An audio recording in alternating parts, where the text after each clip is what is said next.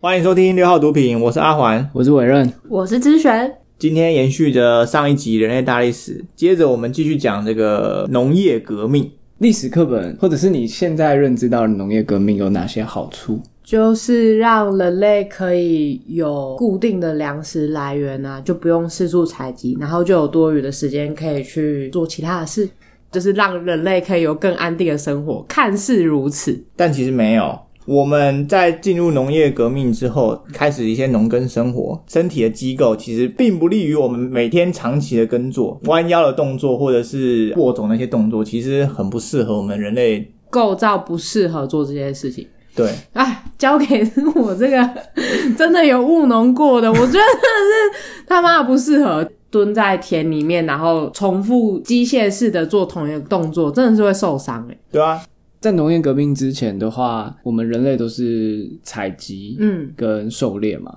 所以你身体是需要活动啊，跑来跑去等等的。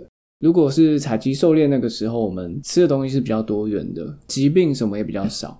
因为人类这个物种本来就是比较杂食性的动物。就我们进入到农业革命之后，如果我们一直单吃着小麦啊、稻米这种固定的谷物的话，它其实对我们人类整体的健康就是你知道营养不良。应该说营养不均衡，而且其实像很多人都不知道，他们其实是对麸质过敏。麸质就是那个小麦里面某一种蛋白质，然后它其实是会让人肠胃道过敏，它不宜大量的吃。可是对啊，现今地球上不知道几十亿人口都在吃小麦制品、面啊、面包啊等等。嗯，就是都影响好，到。那我们再来看第二点哦。你刚刚有说我们可以喂饱更多的人啊，你可以有固定的粮食，对，就你可不以用撑去起更多的人口啊，这个是一定的。因为农业革命之后，我们人类的数量数量是以指数的方式成长急的，剧增对加。。但是每个人的生活水准其实是降低的啊。真的吗？生活水准是降低的吗？像以前历史课本不是都会说什 么？但是人类因此有更多闲暇的时间可以来做一些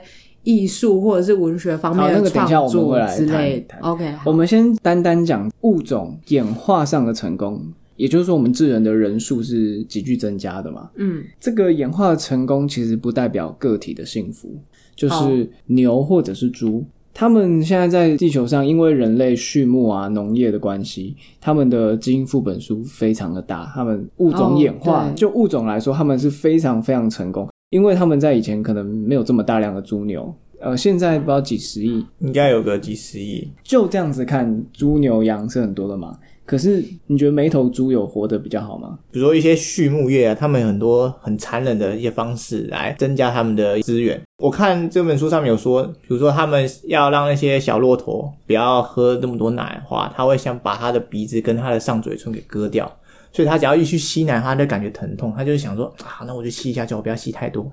或者是好变态哦！或者是一些圈养的那些牛、小牛啊，它为了不要让它的肌肉有所发展，因为它保持没有肌肉状态的话，那肉质会比较嫩，更好吃。所以它一出生就被关在一个不能翻身的一个牢笼里面。等到它下次要跟其他牛见面，就是走在要去屠宰的路上。总结来说，就是物种的成功却没有顾到个体的幸福。嗯，从这个角度来说，虽然农业革命撑起了这么多这么多人口，现在七十八十亿人口，可是每个个体其实并没有比较幸福。嗯，那再来的话，农业革命也让我们画地自限。嗯怎么样画地自限？所谓画地自限，指的就是说，我们现在开始要耕种了嘛，那你不可能种完这片田你就离开不管它，嗯，如果你遇到其他的部落还是什么来的话，诶，土地变得是一个稀缺的资源，你必须得争夺了。为了土地，真的你死我活，在农业革命以前是从来没有的事情。因为你这边吃完，你就往下一个地方，像是逐水草而居。嗯可是唯有在农业革命之后，我们开始划地自限，然后将土地视为资源，视为私人财产。有房是有财，而且这样是不是就会引起战争？对，战争有很大部分原因就是土地的争夺嘛。我们进入到农业革命之后，其实这这件事情是不可逆的，就是你没办法再从农业革命再回去过那些对采集生活。为什么？我们来谈不可谈以为什么在以前的话，农业革命之后，还是很多人因为当年的收收获不好收获不好而饿死。大家已经开始种田之后，还有这个状况。对，非常多啊。去翻一些历史记载，有非常非常多朝代就是因为收获欠佳，饥荒啊，哦饥荒这个词啊可能，天灾什么的，大家就没有得吃之类的。所以对你啊说因为农业革命的确撑起更多人口，可是，一旦收获没有那么多的话，其实是更多人的死亡。而且进入到农业革命之后，我们会变成一个群居的部落，而且群居就很容易发生一些呃疾病的疾传染病，，对就像现在就，像现 在，嗯、啊对啊两个就是加息像之前十十六、十七世纪那个黑死病啊，就是一样，就是一次就会死好几千万人。可能有一些当代学者都有发现说，农业革命并没有那么好。那为什么我们不放弃？第一个是你要改变这个农业革命是需要要回到更久以前那种采集狩猎的时候，这需要好几代的时间。他们早就忘记他们可以那么做了，就像我们现在早就忘记我们其实可以对啊不，用其工实作， 其实你们刚刚在讲说，因为天灾，然后呃饿死很多人的时候，我就想说，当时那个时候，其实大家已经忘了，大家可以回去变成采集了。对，第二件事情是人口撑起来之后，举个例子好了，从一百人增加为一百一十个人，多的那十个人他不会说哦，那我饿死，让你们剩下一百个人活着就好，你们去采集狩猎，我们这十个人饿死，没有人会这样。所以意思就是说，这个就让我想到现在那个大家不是一直讲少子化、少子化吗？嗯哼，我有时候觉得这其实是一个假议题。我觉得不是少子化，是老人太多。就像我们现在说人口老化，然后少子化这种问题啊，是因为人类已经太多了，我们没办法只生出这么少的人来养上一代。所以这些中老年人或者是国家政策，它一定鼓励你要多生、多生、多生，一定要持续让人口再继续增加。然后你为了让人口增加，你必须得在这么多的食物，但是伴随而来就是都市更拥挤，大家要更竞争。对你有更多的贷款要缴，你种种想要让生活变得更轻松的那些努力啊，其实会带给人无穷的麻烦。嗯比如说，我们从小就要努力读书嘛，找到好工作。嗯，好，所以小时候很努力，为了以后要轻松。就你出社会之后呢，为了这工作，你得离市中心比较近，所以你要买离市中心比较近、比较贵的房子。工作为了那个房子，然后你说哦，那我不要远一点哦，那你可能开车或交通费，所以你为了那个工作，你得又付一笔负担。 Yes，然后过了十几、二十年、三十年，你存到钱了，你可能那些钱拿来干嘛？还房贷、还车贷，嗯，对，都还的差不多，可以生小孩了。你以后还要付小孩的学费。真的等到四五十岁的时候，你真的有比较轻松了吗？你只会更加倍的努力，把自己累得半死啊。所以农业革命就是让我们过了庸碌的一生。对，然后老了之后呢，你就把那些存下的钱干嘛？好一点的话，你身体健康，你就可能可以去养老院。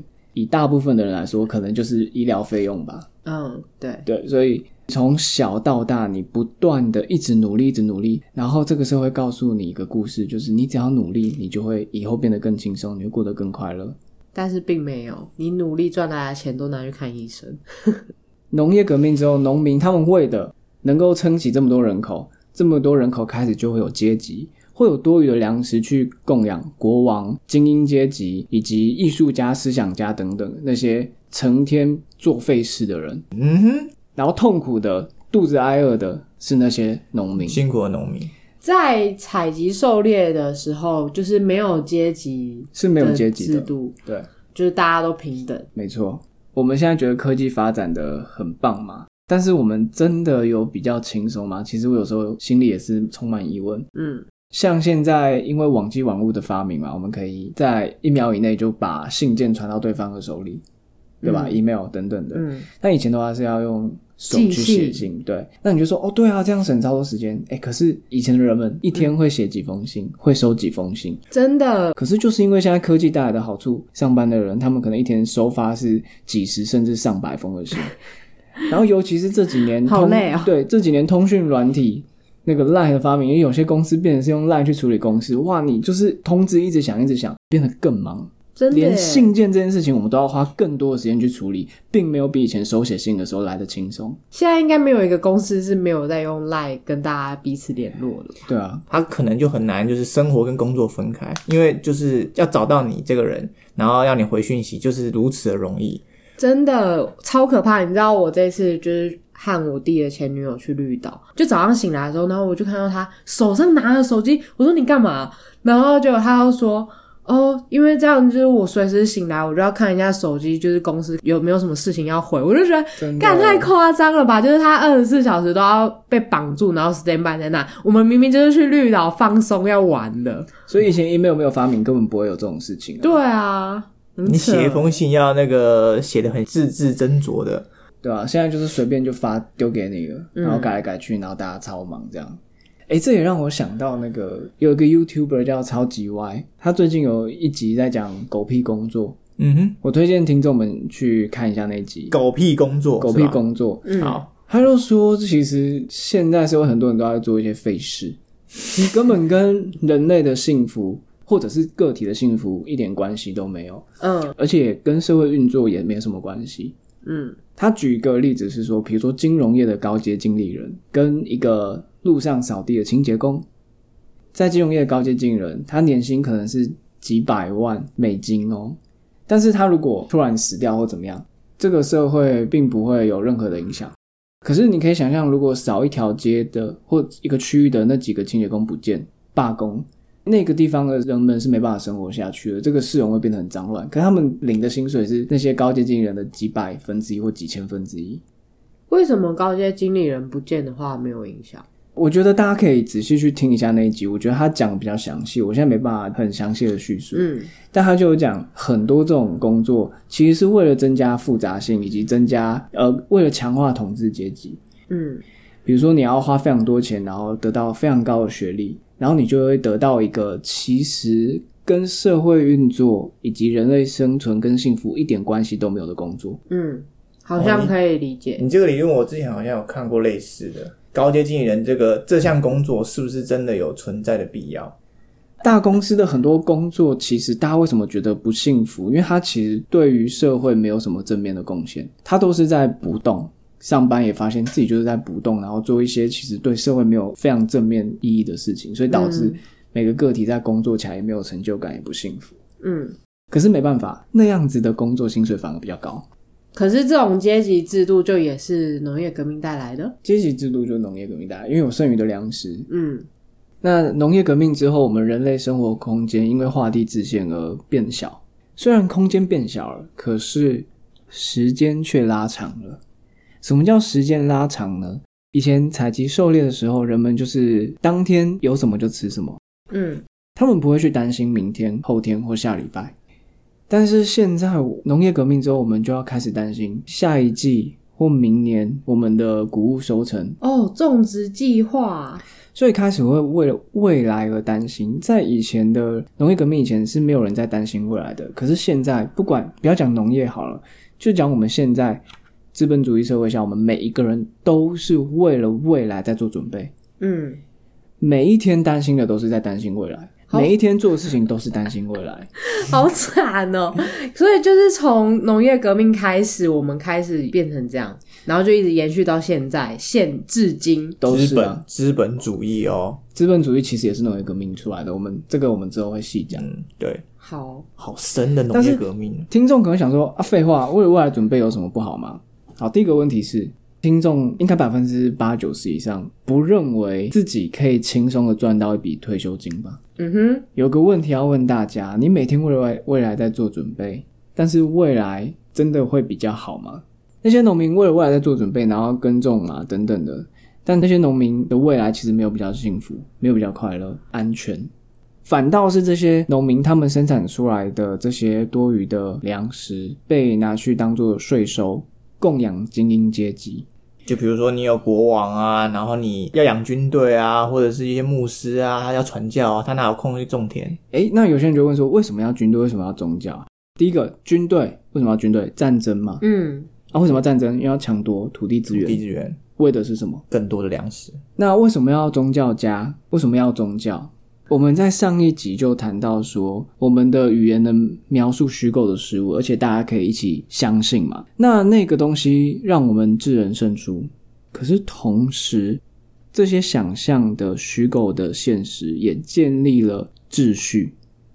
这个秩序就是统治阶级要的，比如说法规、法律，比如说宗教信仰，他要让你先相信，让你相信来生，你才会有道德观，你才会乖乖的做你本分内应该要做的事情。所以其实你说的这个秩序是为了比较好操控人民吧？荣耀也是啊，你要好好的每年上缴多少的米啊，你就是一个良好的国民啊。我给你颁发一个奖，他其实只是要你的那个米。好，接下来我们来谈谈，就是我们刚刚所讲的想象中的秩序，比如说，呃，我们现在所信奉的就是人类就是生而平等，就是美国独立宣言，先言 美国独立宣言，人人生而平等，造物者赋予他们若干不可剥夺的权利，其中包括生命权、自由权和追求幸福的权利。这是我们现在所信奉的，我我们所相信的一个秩序。我觉我觉得我们现在人真的信这一套，嗯完全我们真的相相信信人人生而平等，我们真的相信人应该要有自由。我们来看一下另外一个，对，西元前的世纪的时候，我们相信的却是另外一套完全不同的秩序。大家都有听过的叫做《汉谟拉比法典》，但里面是怎么说呢？它里面是说，呃，如果一个上等人戳瞎另外一个上等人的眼睛的话，另外一个上等人就应该被戳瞎那个眼睛的人给戳瞎，以牙还牙，以眼还眼。可是当时的人们就觉得这是千真万确的，他觉得这个秩序是至高无上、不可被挑战的。他们其实把子女视为财产，所以如果你把别人的子女给打死，那你不用受罚，你只需要赔出你的子女就好了，你知道吗？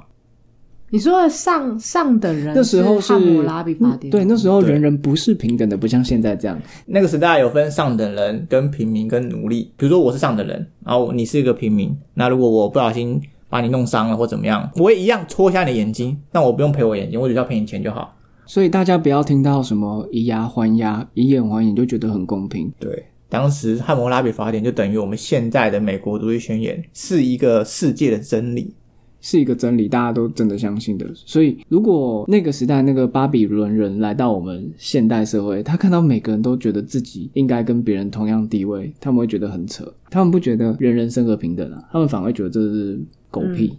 就像我们认为说《汉谟拉比法典》那个时代，诶，什么还有分上等人、平民跟奴隶这样子，很扯的感觉是一样的。所以其实这个就是一种秩序，但是在不同的时代，就是被建构出来的秩序不一样。对，有想象出来、建构出来的秩序是不一样的。这个秩序其实要有一种神性，像汉谟拉比法典颁布这个的人，汉谟拉比国王，对他其实是被塑造成它是一种神的概念。对，所以就像美国独立宣言，它其实也是他们说上帝或者是 God says，上帝这么说的。所以我们这个人类不应该去质疑它。那说出来，这就是想象建构出来的秩序啊。这就是一个信仰。对，有想象或者是虚构的现实啊，让我们智人胜出。那也同时建立了我们人类自己一个监狱的高墙。怎么说呢？第一个，我们农业革命之后画地自限，然后我们每个个体都不幸福。第二个，我们也一去不复返，我们没办法再收回来了。我们得用更多的秩序，想象中的秩序，建立起更高的墙。其实我们现在很多的一些很多一些广告节目或者是一些经验告诉我们，呃，我们应该要尽量的去发挥潜力啊，或尽尽量的去体验，或是你放假就应该要去海岛上面度假，它也是一个秩序。这也是一个秩序，我们要勇敢的追爱，我们要体验人生。体验人哦，你讲的很好。这些广告就是让我们要体验人生，可是这跟你刚刚说的秩序有什么关系？因为你为了要体验人生，你要干嘛？花赚钱啊，钱，赚钱花钱啊！你要买那个豪宅啊，你要去哪里度假啊，你要买那个名牌包，你要体验人生啊！你为什么要相信你的人对生啊就是需要被体验才能完整呢？这也是一个秩序，哦这是一个名为浪漫主义的秩序，告诉你你应该这么做，就是浪漫主义也是我们要想象去去呃建构出来的。对啊，所以就是统治阶级，他为了想要控制人民，所以他就抛出这个想法，然后植入大家的心中，然后大家就为就了这么简个单。你你如果是一个大企业家，好，你是苹果执行长，你看现在 iPhone 还是什么广告，就要你说体验人生，你冲浪带着手机，你要拍照啊，手机要防水，所以你得买我这台手机啊。对吧你要为了要体验人生，你得花多少钱？情人节你就应该买巧克力啊？为什么情人节一定要买巧克力？这些也是那些主要是那些大公司希望你买它的东西，然后编造出了一些谎言、美好的想象。钻石也是，像那个世界上有个采集钻石最大的集团，他们其实是垄断的，嗯，他们就告诉你说，爱情就要用钻石来表达，真的，为什么大家都要送钻戒？钻石就代表爱情，他已经把这个根深成蒂成功固的在大家的行销脑海对成功的行销到所有人的想象当中了。我真们的就是耶一颗越大的钻石，你的爱情就越可贵。拜托，你看这个钻石要累死多少的男生啊，还要花多少的力气去买那该死的钻石你 要啊！花，然后说你为了那颗钻石，你得花多少的生命在里面，然后你花的那些生命、那些时间，创造出来的价值，一瞬间就被那些财团吸收走了。所以这些都是因为农业革命，然后带来阶级，然后上面的阶级为了控制下面的人，嗯而制造出来的谎言，建构出来的秩序，就是不一谎定言是呃，你可以解读成谎言。如果你不相看信穿的这一话切的话，嗯你就会觉得它 OK 就是一个谎言。包 好含，资本主义本身也是。但大家就会相信它是一个秩序。没办法，我们对啊活在这个秩序，我们活在这个被筑起来的高墙里面。对，我们就是你现在一夕之间要推掉这所有的秩序，很你要难你要怎么其实很活？难你完全就是会崩溃。对啊，像我弟今天生日，我就会觉得啊，好像要送他的蛋糕，但是谁规定生日要送对嗯蛋糕？但是真的，但但你就是会这样想，你就会觉得哦，生日好像就是要吃蛋糕，情人节、圣诞节， 哦就所有的节日都是啊。 我真的觉得刚刚你讲那个体验人生，真的，我真的觉得是我们真的被根深蒂固认为我们就是要体验人生，我们没得错出国得干嘛？然后让我想到，就是承认从国中的时候就说什么他想要坐那环个游世界游艇啊，坐在游艇上之类。哦，你的那个地图，呃，你的房间里面不是贴一个世界地图吗？我的梦想就是统治阶级的给我们的秩序，哎对啊，你好，你好可悲哦，你我为了这个， 你从小就被洗脑的很彻底耶。对我为了要环游世界，我我好努力哦。 我为了要体验人生，我好努力哦！没想到全部一切都是都是个啊幌子，你被你要骗骗当啊的啊了。啦， 我应该就是整天好吃懒做，待在家 里，有炮就打，有饭就吃。我才不要为了资本主义的上层在那边。不对啊，怎那样我应该变成上层。啊对我刚刚就想说，你感觉就想这样讲，你一定会想要变成上层统治别人，你就是这然种后人啊。哦殊不知要变成上层也是一个谎 言。你永远你变要不了付上出层多？少啊的努力，赚到多少的钱，你才有办法爬到这个位置。对， 就大家就耍废在家家好，有饭就吃，有炮就 打，就跟现在防疫一样。我们现在回到远古时代 啦。然后采集啊之类的、啊，对啊，可是。不可能，因为我们回到那样生活，就会很多人挨饿死亡，必须得这样过下去。你说回到那个生活，很多人就会挨饿死亡，可是这没是办法，真的吗？真真的啊、你我们现在这样的人口，哦，这已经是变动到一个有点难不可回，逆所以就是不可逆对啊，的就是我刚刚说的，程度除非了人类愿意说我我先饿死你先吃，不然我们不可能回到采集狩猎，哦因为自然资源就这么少，我们本来人类就不应该。如果那为了个体的那那幸你要不福，要为了就是全体人类的幸没福，有啊你可以先饿我先死吃你吗先死 啊，我先吃啊，怎么会是我 你先饿是死啊没良心呢？的家伙，我觉得你应该先死一我下才嘛。不要了，好，啊所以某口脸啊，我们不可能逃掉的啊、人类就是慢慢走向一个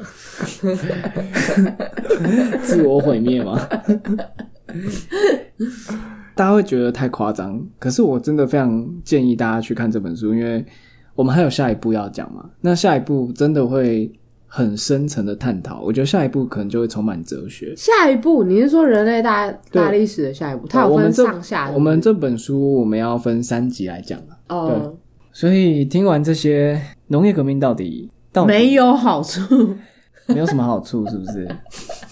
看似很多好处，但其实你再往下挖的话，仔细想想，就都是坏处啦，大部真分的嗯都是。欸没有啊，如果你是一个爱吃小麦的人，那你觉得很 爽啊？如果你说我们听众里面可能哎可有是爱吃小麦的，那我觉得农业革命就是赞。我 啊，爱就是吃我啊面，爱吃我爱馒吃头，面哇包，嘞！哦我超爱吃面包的。假所以你为了爱吃这面包，你愿意活在这个资本主啊哎义可是社会？对啊，啊不然我以前如果采集的话，我哪里有面包可以吃你？要吃哦虫真，的，你要吃虫哎，你先吃，我先死。农业革命真的让我们变得很贪婪呢、像现在那个一大堆人在那边炒房什么有没有？真的是我觉得，土地变成一种有够资源要对之后，就是会引起很多的对纷嗯争而。且真的就是画地自限。所以以前在那个游牧或采集的时代，他们没有一个地方是自己的土地哦。这个地方他们可能待个几个礼拜、几个月，自然资源都差不多了之后，他们就会往其他地方移动。而且那时候的人也没有这么多，整个整个土地资源是很对够用的。是整个地球上可能不过几百万人，整个地球哦嗯，过几年之后再回到原来地方，东西都长出来了，也不用几年啊，下一季那个水果又出来了。嗯啊，那虫个虫又长出来了。听你们刚刚这样讲，就是农业革命，就是让大家现在过得很痛苦。真的个体好像没有比较幸福，然后个体没有比较幸福呢，就算是当初我们在历史课本学到的，就算农业革命让我们有更多的闲暇时间去创作艺术创作啊、文学创作，但但其实那些创作都是因为大家过得不幸福了，然后拿那些东西来当慰藉。对我们需要这些慰藉，音乐也好，艺术、电影也好，podcast 也好 Podcast 也好，我们都在苦中作乐。但其实这些都是 bullshit。 啊，所以我可以说，我们为什么有 podcast，是因为我们经历了农业革命，我靠！干， 好屌！因为有农业革命，所以我们才录这个。哇，那这样不行，这样农业我们革那命，我们要感谢农我业们革要农感。命业革命，真的太伟大了。六号毒品也要感谢农业革命， 让大家有这些废时间来录这些废内 容，然后大家为了要上班解闷，所以只好在通勤的途中听这些狗屁故事。 这样子好像真的，你看，所有一切都是农业革命带来的，几乎可是我们真的也没办法逃掉了、啊。对啊，现在叫我你们去深山吃虫，而且不可逆。我就说我们要吃虫，抓到虫给你吃，我吃菜你也不可能说我一个人要去深山里面活就怎样，因为其啊实人这类样还是群居动物啊。最终我们就是只能在农业革命之后的现在这个些资本主义社会下，苦中作乐。所以我们不要想要逃，就呼应到我们管他那一集，人生就一坨屎，我们先接受。傻小干，不要想你不要看，你这样都可以牵拖到，厉害！接受。我们在下一集当中就会讲到，我们人类到底最后会怎么样走向毁灭这条路。哈哈，听起来好像我们你说现在还是农过得不错，是不是？农业革命，然后最终要带来人类人类的毁灭，这样吗？这本书呢，它有三个主要的革命，或者三个主要在人类史上关键的事件。第一个就是我们上一期讲的认知革命。认知革命最重要的一个结果就是我们会有想象虚构的现实。那第二个革命就是现在讲的农业革命嗯，哦，这也是一个很重大的事件。所以第三个是什么毁灭革命。第三个是科学革命，科学革哦命，，就更接近现代，对不对？对，在下一集当中我们会总结，然后会讲这本书最后。真的是我看到这本书最后，其实会起鸡皮疙瘩。我猜看这本书的人，因为它知识密度太高，所以很多人可能看一半会觉得很精彩，可是没有那个力气去把它看完。但是这本书的最后面，我真的觉得很精彩，听起来很耸动啊！就是哎、诶我们怎么走向毁灭？可是真的哦，这一切都是有可其能实蛮可的。怕的而且我们似乎就是有这些轨迹走向那个作者所说的那个未来。我们好就是为了美好的未来在那边做努力，我们每一步的努力都是让自己在毁灭。哇哦，一步错，步步错。从革农业革命来就是这样。农业革命在历史课本或者是我们以前学生时期学到的东西呢，看似都是好，都是好的。可是这本书真的是把农业革命的真面目揭露出来。历史课本到底是谁写的？就是那些胜利者啊，对啊，就是那些想要控制你的秩序阶级的人所编列所的以。我们这些可怜的学生们在那边为了考试念书，念的也都是一些想象出来的秩序。一切都是谎言。你以为你现在努力读书，以后可以找到好工作？好，没错，可是你所谓的好工作，不一定会让你比较自由轻或松快乐。快乐，你找到好工作，就只是帮一些精英阶级做他想做的因事为你情。可以付更多的钱给建商了，建商就可以从你口袋拿更多的钱，所以你现在努力念书，努力工作，就是为了付钱给别人。Oh yeah！嗯你就像是以前的农民一样，层层剥削，你就是最下面的那 个。听众会不会听到这边很不爽，就帮我们关？到底啥小？你还不是一样在那边录 podcast？你还是一个，你也是个对，农我们民也。是农民，我们也在产出，好 不好？下一章节我们就会讲到最后一个叫做科学革命。那我们这集就到这边，大家拜拜。拜拜。拜拜。